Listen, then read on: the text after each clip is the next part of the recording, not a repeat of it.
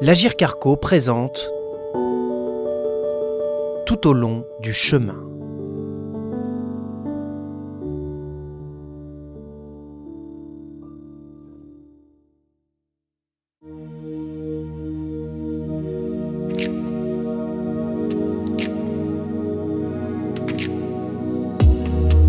Nous allons vous raconter l'histoire d'un voyage, le voyage de celles et ceux qui accompagnent un proche sur le chemin de la perte d'autonomie, de la maladie ou du handicap. Un chemin bouleversant et douloureux, mais qui parle aussi d'amour et de partage. Depuis le choc du diagnostic jusqu'à l'acceptation de la situation, les émotions se bousculent. Déni, colère, peur, tristesse, et au bout du chemin parfois la quête de sens. Flavia, Pauline, Zaina, André et Catherine ont tous les cinq parcouru ce chemin. Dans chaque épisode, vous entendrez une partie de leur histoire, suivie de l'éclairage d'Émilie Gabillet, psychologue spécialisée dans l'accompagnement des aidants.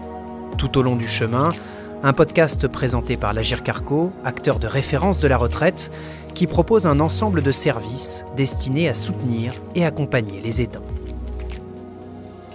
Épisode 7 La quête de sens le jour où André, Zaina et Catherine réussissent à donner un sens à leur histoire. André est aux côtés de Maria chaque jour à la maison de retraite. Ces moments de partage confortent l'amour qui les unit. Le drame veut qu'il y a toujours des accidents. Euh, mon épouse d'ailleurs est, tombée deux fois dans les escaliers donc euh, des, des, incidents, mais avec des conséquences euh, euh physiques et psychologiques euh, dramatiques. Et vous devez apprendre à, à imaginer la fin. C'est que l'entrée dans une maison de retraite, c'est très délicat, très difficile, mais après, vous, vous commencez à vous imaginer comment ça va se finir. Là. Or, la maladie d'Alzheimer, est irrémédiable. On sait qu'après un certain temps, euh, on s'attaque aux, fonctions vitales de, de, la personne. Dans les derniers mois, la personne malade de la maladie d'Alzheimer n'arrive plus à manger convenablement ou n'arrive plus à mâcher, etc. Donc euh, les, les, fonctions euh, de base sont, sont atteintes. Donc c'est quelque chose aussi qui vous préoccupe considérablement. Comment Comment cela va-t-il finir? Vous le voyez que c'est pénible pour la personne qui est dans la maison de retraite. Euh, ça devient invivable. Elle est dans son ou dans son lit ou du, lit au, fauteuil, du fauteuil au lit, etc. Les mouvements deviennent de plus en plus compliqués. Donc euh, c'est extrêmement euh, douloureux de voir comment une, une, personne qui était si bien encore il y a quelque temps perd tous ses moyens. C'est extrêmement difficile à, vivre et vous, venez à souhaiter la mort. Vous attendez cette libération. Vous la craignez, mais en même temps, vous le savez que ça va être une libération. La mort sera une libération. Et c'est comme ça que j'ai vécu d'ailleurs la mort de mon épouse. Ça a été très dur, mais étrangement, le rationnel c'est mieux ainsi. Cette phrase très rationnelle m'a aidé à accepter la mort de l'autre. La douleur était accompagnée d'une espèce d'apaisement. Parce que la douleur de l'autre s'était arrêtée. Donc votre douleur à vous est dans quelque part euh, amoindrie il y a comme une espèce d'apaisement. J'ai mis beaucoup de temps à, prendre du recul. C'est seulement maintenant que je commence à, à revoir toute la vie, euh, toute cette vie magnifique que ma femme et moi avons eue ensemble. Alors que dans les, dans les mois qui suivent le décès, on est, on est euh, surtout centré sur les, les, les derniers moments, sur les dernières années, sur les années de maison de retraite. Mais euh, j'ai relativement euh, bien vécu cela dans le sens que j'avais le sentiment d'avoir bien fait. Le, fait d'avoir mis mon épouse dans une maison de retraite, après le décès, je me dis, j'avais bien fait. C'était là qu'il, c'est ça qu'il fallait faire. j'ai eu le sentiment du devoir accompli. Donc ce sentiment du devoir accompli et d'avoir aimé jusqu'à la dernière seconde, c'est très important pour la suite. Voilà. Et donc, maintenant, je me dis, mais nous avons vécu une histoire formidable, 35 années d'amour, de, véritable bonheur, à travers, même à travers ces difficultés. Ce grand malheur, en fait, met en, exergue tout ce bonheur que nous avons vécu.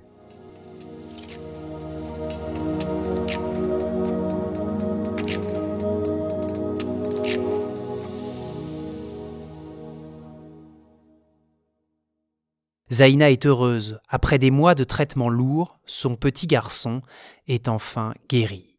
On termine les, les, traitements. On voit avec l'arrêt des médicaments, avec l'arrêt des chimiothérapies, on voit qu'elle récupère petit à petit les cils, les cheveux. Et là, c'était un vrai bonheur de voir les repousses tellement. Et, il passait de, de, de, du sort devant le miroir en train de, de juste d'admirer les, les devets hein, ça va pousser comme le, cheveu d'un petit bébé hein, euh, des devets quoi. C'est même pas des on peut même pas des, du poil très lisse très très doux.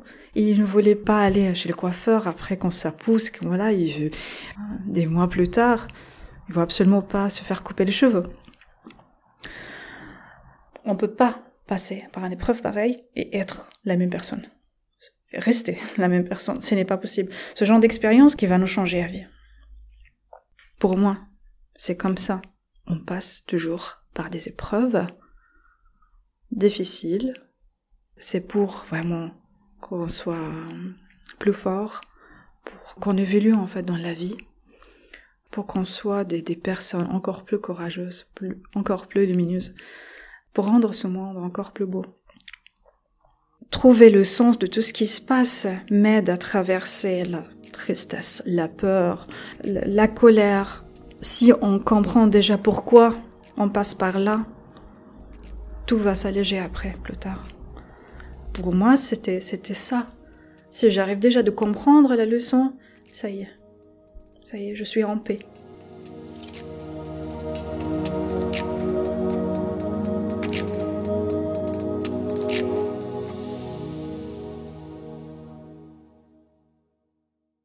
Catherine ne parvient plus à échanger des mots avec sa mère, malade d'Alzheimer. C'est par le toucher, les caresses, l'affection qu'elle communique avec elle dans les derniers instants de sa vie. Un jour, euh, l'an dernier, en 2020, l'infirmière de l'EHPAD m'appelle et me dit euh, euh, Il faut que vous veniez parce que votre mère ne se nourrit plus et nous pensons que c'est bientôt la fin. C'était juste avant le premier confinement. Je préviens ma famille et ma sœur et moi-même. Nous avons eu une chance euh, vraiment incroyable.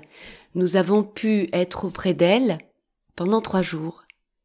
On nous a autorisés à venir la voir l'une après l'autre et à rester près d'elle.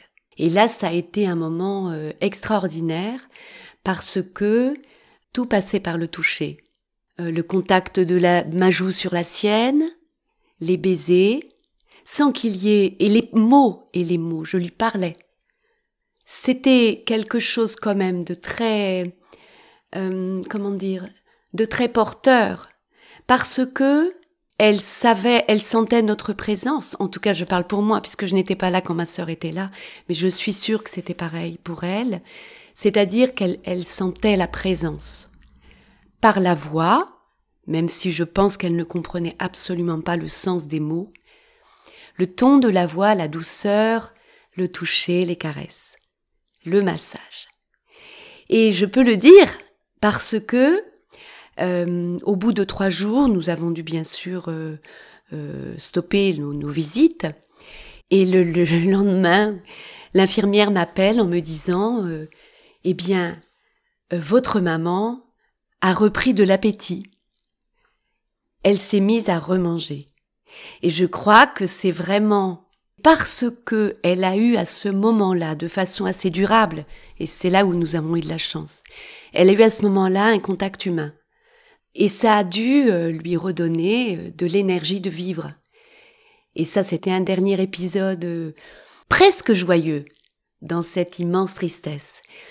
Et puis, dix jours plus tard, l'infirmière m'a rappelé pour me dire qu'elle était décédée dans la nuit, qu'a priori son visage était serein, son corps détendu. Donc euh, voilà, elle était, euh, elle était décédée. Nous avons pu en plus, on a eu la chance de pouvoir organiser une cérémonie religieuse, c'est ce qu'elle souhaitait. Donc euh, c'est finalement une, un parcours, une histoire qui finit bien, je pense, parce que je crois que si ça s'était passé autrement, ça aurait été plus difficile. Mais là, vraiment, euh, euh, cette fin de vie pour elle, je pense que, en tout cas, on aura fait le maximum. Et donc voilà. Mais je pense que ça questionne le sens de la mort et le sens de l'accompagnement d'une personne, des personnes en général, et d'une personne que l'on aime encore plus, c'est l'accompagnement de la personne jusqu'au bout. Sans culpabilité, sans peur de mal faire, simplement par la présence, et avec nos défaillances, avec nos, euh, nos moments où on n'en peut plus, où, où, voilà, on se dit ça ne sert à rien, ou c'est trop dur pour moi.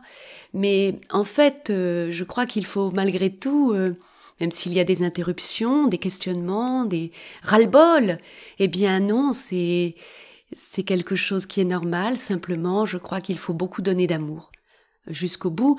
Et pour moi, le sens, il est là, c'est c'est euh, c'est rester toujours dans l'amour de la personne et, et, faire de son mieux. Et le sens, euh, pour moi, c'est ça. Et je pense que c'est aussi une une réflexion sur soi-même et sur la vieillesse et sur la vie qui passe finalement et c'est une bonne expérience de vie.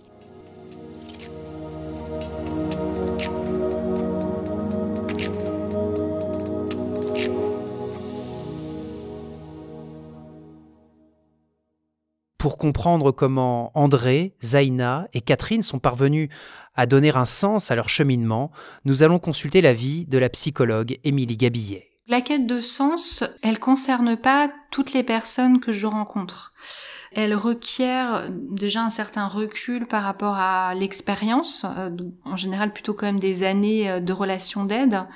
Et puis je pense qu'elle fait aussi partie de la personnalité de certaines personnes. Il y a des personnes qui sont sans arrêt dans une quête de, sens et euh, qui cherchent aussi les bénéfices d'une expérience, même, même lorsqu'elle est douloureuse.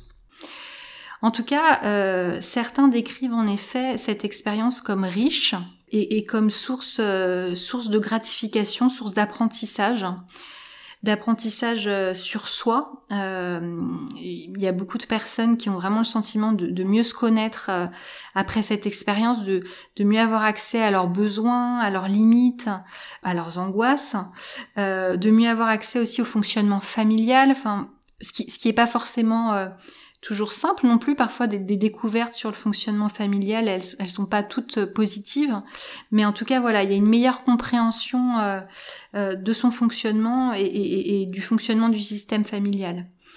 On entend beaucoup dans les témoignages aussi. André parle du sentiment de devoir accompli. la découverte de ressources. Hein, je me pensais pas aussi aussi fort, je me pensais pas aussi armé pour affronter une situation aussi douloureuse. Donc voilà, c'est aussi des expériences qui permettent aux aidants de mobiliser euh, une créativité euh, et euh, des, stratégies qu'ils n'auraient pas forcément utilisées dans d'autres situations. Ça, peut vraiment renforcer aussi les liens. On l'entend chez, Flavia. On n'aurait on n'aurait jamais découvert cette, cette force familiale sans cette maladie. Donc voilà, ça, c'est, assez positif d'entendre ces aidants qui se, qui se disent grandis, comme le designer, euh, et qui décrivent du coup cette expérience comme une expérience de croissance. Il y a aussi tous ces aidants qui peuvent vraiment dire que c'est, c'est une expérience qui a apporté des bénéfices euh, totalement nouveaux. Euh, je pense à à des aidants qui nous disent parfois que euh, cette expérience est un cadeau. Je me souviens d'une aidante qui euh, avait un rapport très tendu avec sa maman et qui alliait vraiment euh, avec elle une relation très tendre à la fin de sa pathologie. je me souviens aussi d'un monsieur qui dont, dont, la maman avait une maladie d'Alzheimer. Sa maman était de confession juive et il disait que pour lui c'était vraiment ça avait du sens vraiment que sa que sa maman oublie son passé. C'était ça avait été une enfant cachée. Euh, il avait trouvé beaucoup de réassurance avec cette idée qu'elle oublie euh, les souvenirs douloureux. Donc voilà, il y a, y a, vraiment ces, ces, euh, ces, ces bénéfices qui, qui, apparaissent comme très forts pour certains aidants. Et comme le dit euh, aussi euh, Catherine, qui parle d'une expérience de vie, il y a tout ce que ça peut aussi déclencher au niveau de son regard sur la vie, sur son sens qui décrit un petit peu comme des changements un peu philosophiques. Euh, où elle, elle, euh, elle déploie un, un, autre regard sur, sur la vie et la mort, euh, sur, les, sur, sur, les priorités, sur, le, sur le, son regard par rapport au temps. Enfin voilà, il y a quelque chose qui, qui se déclenche et qui est, qui est vécu comme assez positif en général par les aidants qui, euh, qui, qui développent d'autres valeurs en fait euh, en, en, étant confrontés à la maladie et, et à la mort d'aussi proches. On n'arrivera pas à atteindre forcément avec tous les aidants cette quête de sens, mais en tout cas, ce qu'on travaille de façon un petit peu générale avec eux, c'est un espèce d'aller-retour entre les besoins de la personne malade ou, porteuse de handicap. On essaie vraiment d'affiner l'écoute des aidants vis-à-vis de leurs proches. Euh, qui puissent voilà réfléchir à comment ils, pourraient développer une écoute de qualité et une compréhension plus fine euh, de la dépendance de la personne qu'ils accompagnent. Donc on alterne entre les besoins de la personne aidée et leurs besoins à eux. Quels sont-ils? Alors les besoins au sens très très large, c'est-à-dire euh, quels besoins j'ai en tant qu'aidant, qu'est-ce que j'ai besoin de faire vis-à-vis de l'autre, qu'est-ce qui est important pour moi de faire vis-à-vis -vis de l'autre, et quels sont mes besoins en dehors de cette relation d'aide? Euh, puisque voilà, on travaille pas que sur la relation d'aide, on travaille aussi sur ce qu'il y a à côté, puisqu'on s'appuie beaucoup sur la côté. Euh, donc voilà, euh, quel lien j'ai besoin de, de, développer, quel euh, qu'est-ce qui, qu'est-ce qui m'aide aussi en dehors de la relation d'aide à, à, supporter cette, cette expérience. Mais c'est, c'est certain que pour les aidants, c'est euh, il faut il faut pouvoir demander cette aide. C'est, pas quand on est aidant, euh, c'est aussi pouvoir identifier chez soi des besoins, ce qui est pas forcément simple parce que autant les, les, besoins de la personne en situation de dépendance ils sont ils sont plus clairs et ils sont plus plus identifiés, autant ses besoins à soi c'est pas forcément une évidence qu'un qu'un proche aidant a lui aussi besoin d'être accompagné. Euh, donc voilà, ça passe aussi par cette reconnaissance là et cette possibilité de d'exprimer euh, ses difficultés et ses besoins. Mais voilà, c'est certain que les, les expériences, euh, euh, les rencontres que les aidants peuvent faire, aussi bien avec les professionnels qu'avec les autres aidants, puisque enfin, moi je fais beaucoup de groupes, sont des expériences très porteuses euh, voilà, cette possibilité de verbaliser euh, la manière dont on vit les choses, d'entendre aussi d'autres manières dont les choses peuvent être vécues, hein, se décentrer aussi de sa situation à soi, euh, c'est souvent, souvent très porteur.